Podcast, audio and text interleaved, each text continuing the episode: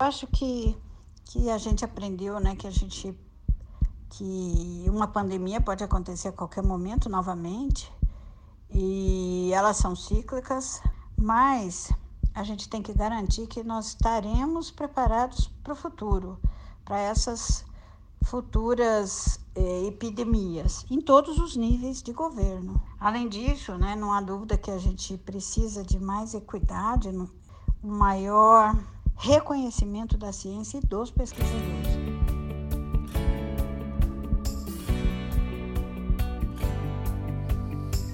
Olá, colega anestesiologista de todo o Brasil e de várias partes do mundo que nos ouvem a qualquer momento, em todo lugar.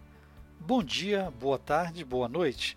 Seja bem-vindo ao SBA Podcast, o podcast da Sociedade Brasileira de Anestesiologia.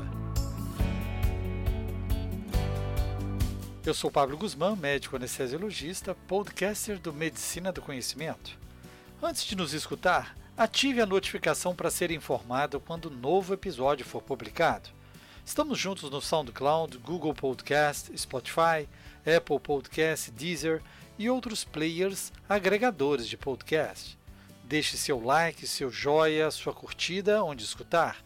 Compartilhe com seus contatos e mande seus comentários pelas redes sociais.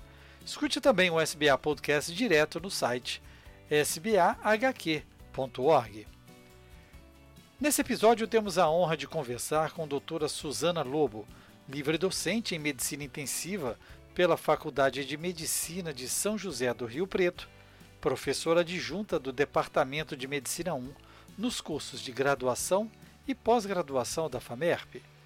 É coordenadora do Serviço de Terapia Intensiva do Hospital de Base de São José do Rio Preto, sendo investigadora principal em 18 estudos com antivirais ou imunomoduladores para o estudo da Covid-19 na UTI e atual diretora-presidente da Associação de Medicina Intensiva Brasileira, AMIB. Seja bem-vinda ao SBA Podcast, doutora Suzana. Bom dia, Pablo. Primeiro, gostaria de agradecer a oportunidade de estar aqui conversando com você e nesse podcast da anestesiologia da SBA. Obrigado, doutora Suzana. A pandemia Covid-19 exigiu de nós proatividade e capacitação. Percebemos o empenho dos médicos intensivistas nesse desafio e, por necessidade de recursos humanos, os anestesiologistas se viram convocados a atuar também nessa linha de frente. Qual a relação interprofissional podemos traçar entre essas duas especialidades que ainda atuam de forma contínua e comum na atual pandemia. Sim, é verdade.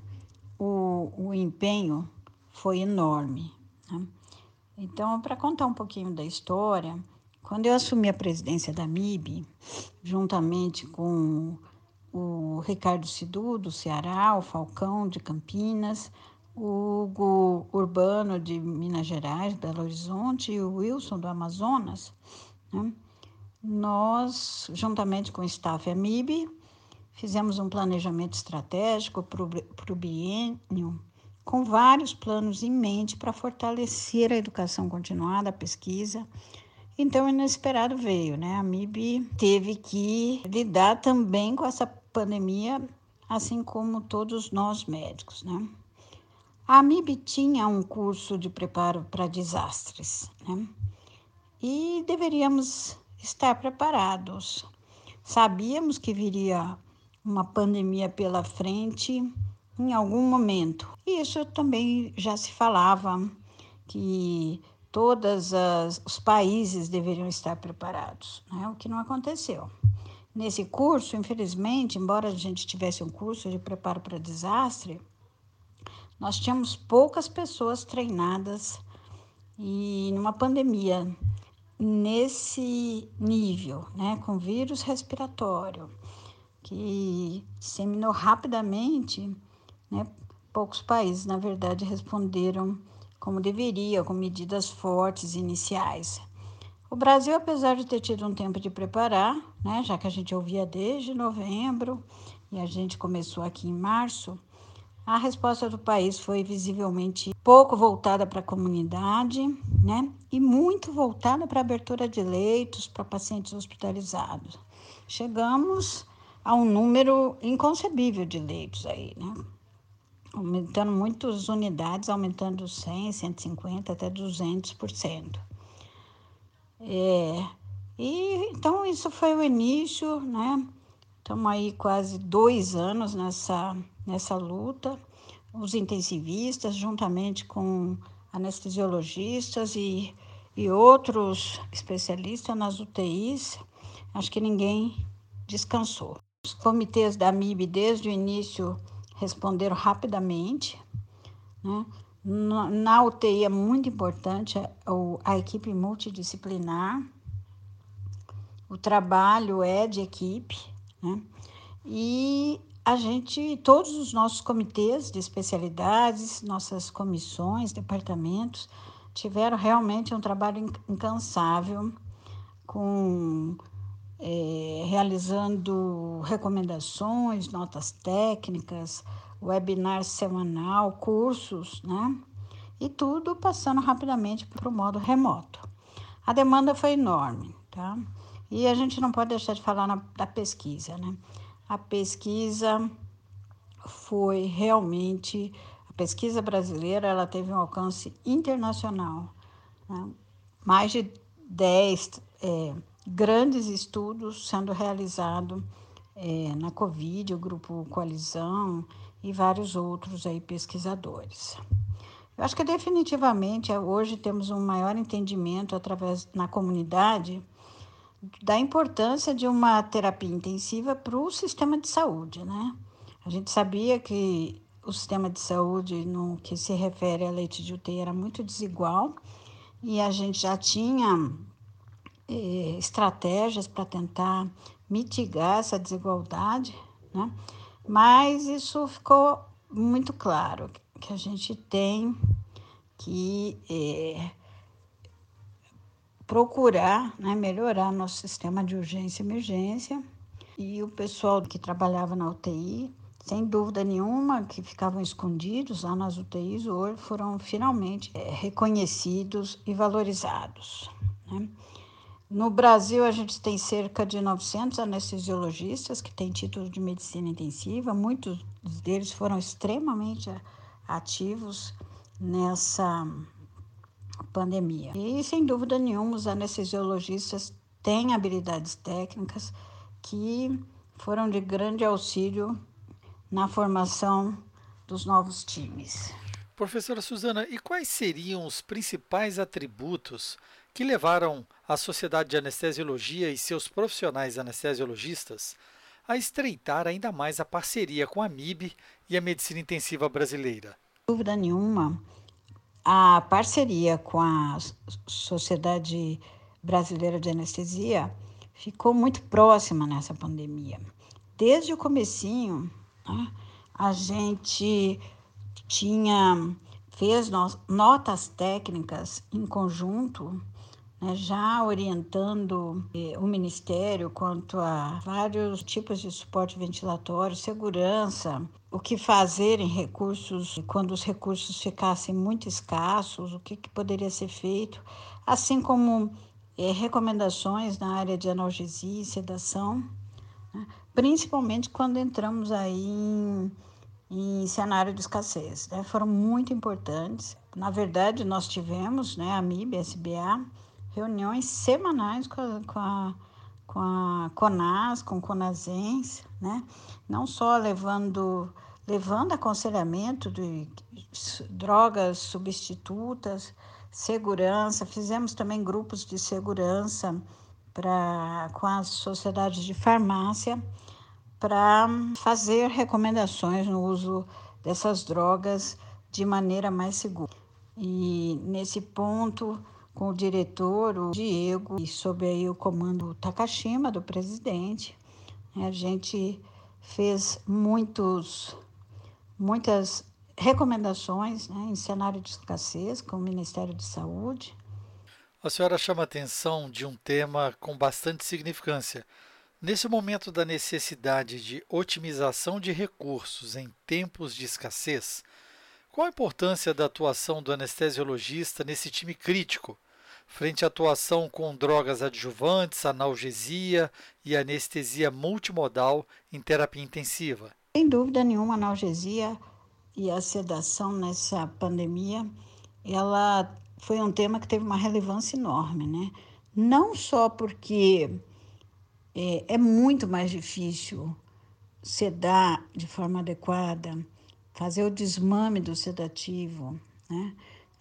Muita utilização de bloqueadores neuromusculares, analgesia adequada. E foi muito difícil, porque é um, foi um, é um paciente bem diferente do que estávamos acostumados. As nossas práticas usuais de analgesia e sedação elas foram modificadas rapidamente, uma vez que esses pacientes tinham muito maior dificuldade de, de adaptação, né, de sincronia com o ventilador, muito delírio, né, muita agitação, que são característicos aí dessa doença. E rapidamente a gente teve que, que aprender uma nova forma de fazer uma boa analgesia, sedação, né, controle de agitação nesses pacientes. Esse, foi, esse é um aspecto né, muito peculiar, que foi a dificuldade realmente de, desses pacientes. E o segundo aspecto foi o cenário de escassez. É claro que quando a demanda é enorme, como aconteceu, né, chegando aí a, a, a, muitas vezes até duas mil mortes por dia, então isso tem uma ideia da quantidade né, de pacientes internados e o cenário de escassez né, demandou mesmo que sentássemos juntos e, e planejássemos e, e, o que poderia ser feito numa, num cenário de falta desses analgésicos sedativos, estratégias, terapias adjuntas. Isso foi muito importante. É claro que essas recomendações né, foram adotadas depois pelos grupos, pela, pelo Ministério da Saúde e foram largamente utilizadas. Doutora Suzana, vamos falar um pouco sobre a carga de formação do médico anestesiologista, que na residência compreende apenas 15% de obrigatoriedade dentro das áreas de terapia intensiva. Quais seriam as perspectivas para o futuro?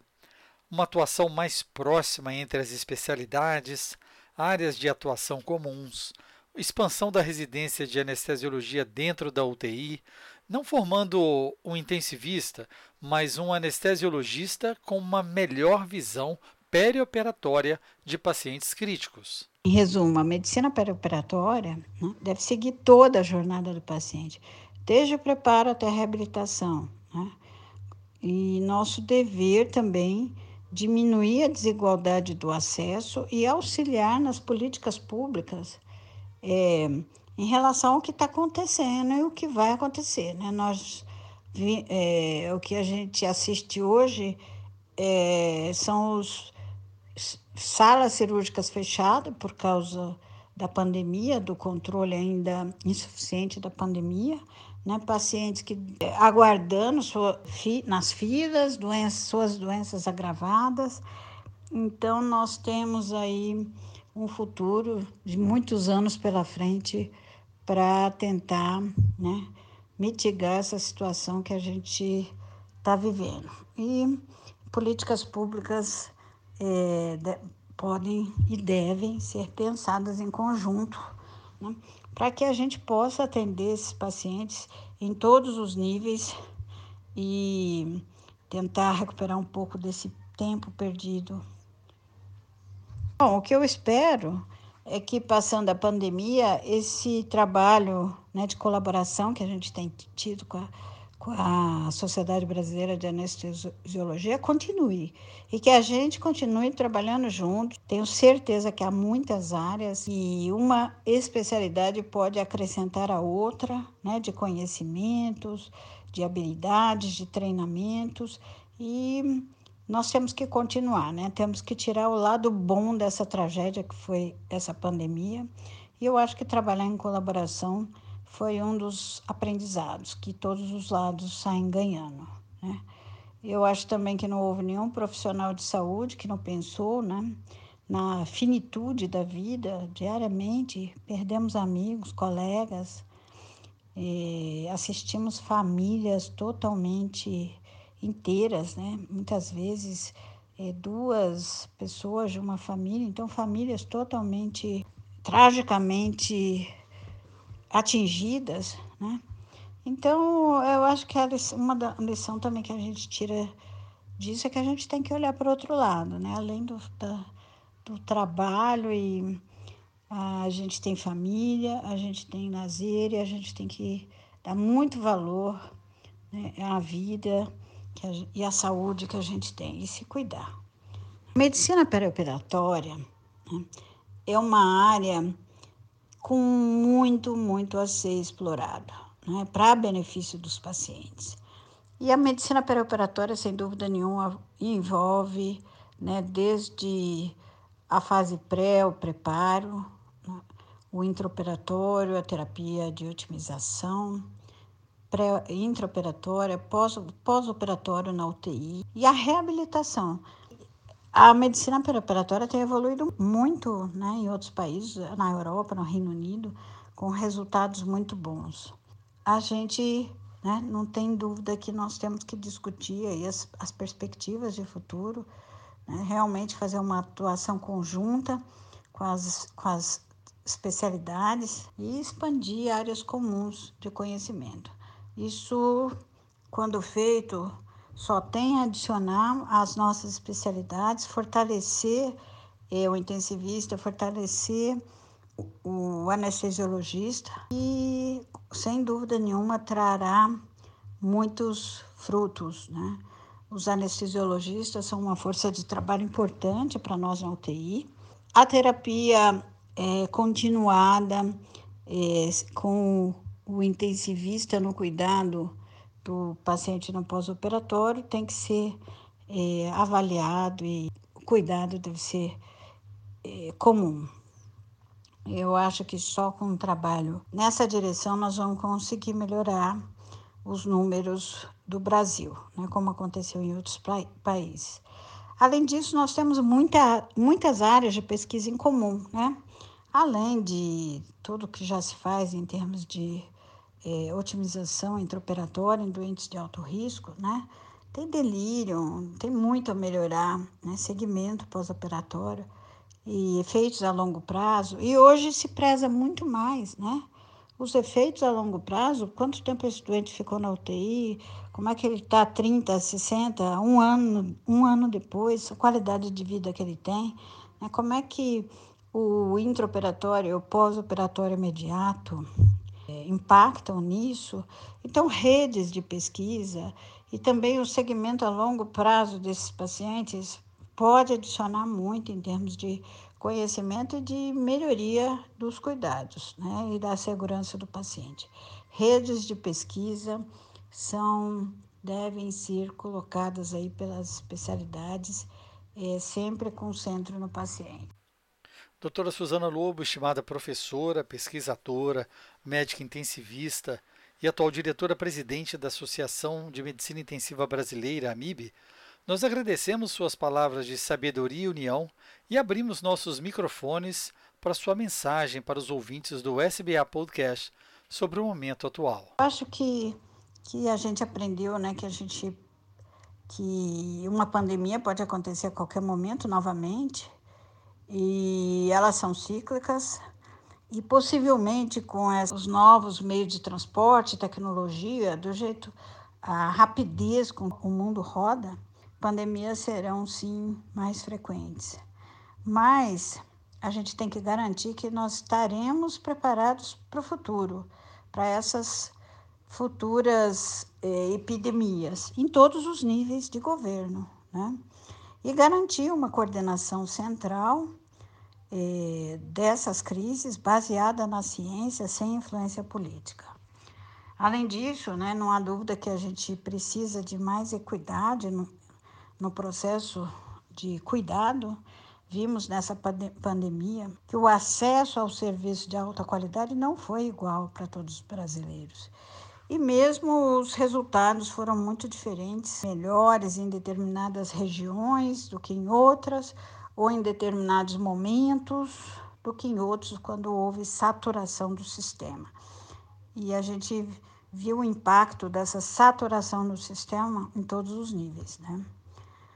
Então, é, para finalizar, nós também precisamos de um maior reconhecimento da ciência e dos pesquisadores, com muito mais investimentos na área de, da, de pesquisa, né? nas pesquisas que vão detectar, cuidar, né? prevenir e agir rapidamente de uma forma globalizada, né?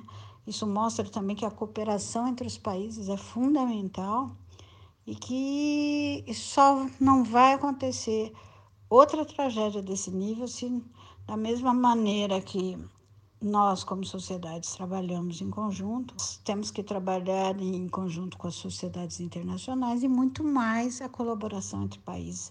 É fundamental para que isso seja né, é, controlado rapidamente e não se espalhe pelo mundo é, acontecendo o que aconteceu.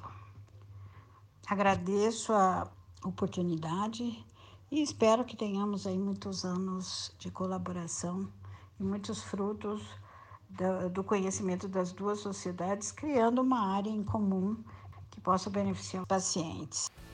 Nesse canal, juntos com a Sociedade Brasileira de Anestesiologia, trazemos informações, dicas, entrevistas e novidades para promover a saúde ocupacional, valorizar a defesa profissional e aprimorar a qualidade e segurança da medicina perioperatória. Siga a SBA nas redes sociais Twitter, Instagram e Facebook e no canal do YouTube. Essa é uma parceria da Sociedade Brasileira de Anestesiologia e o Medicina do Conhecimento. Afinal, Compartilhar é multiplicar.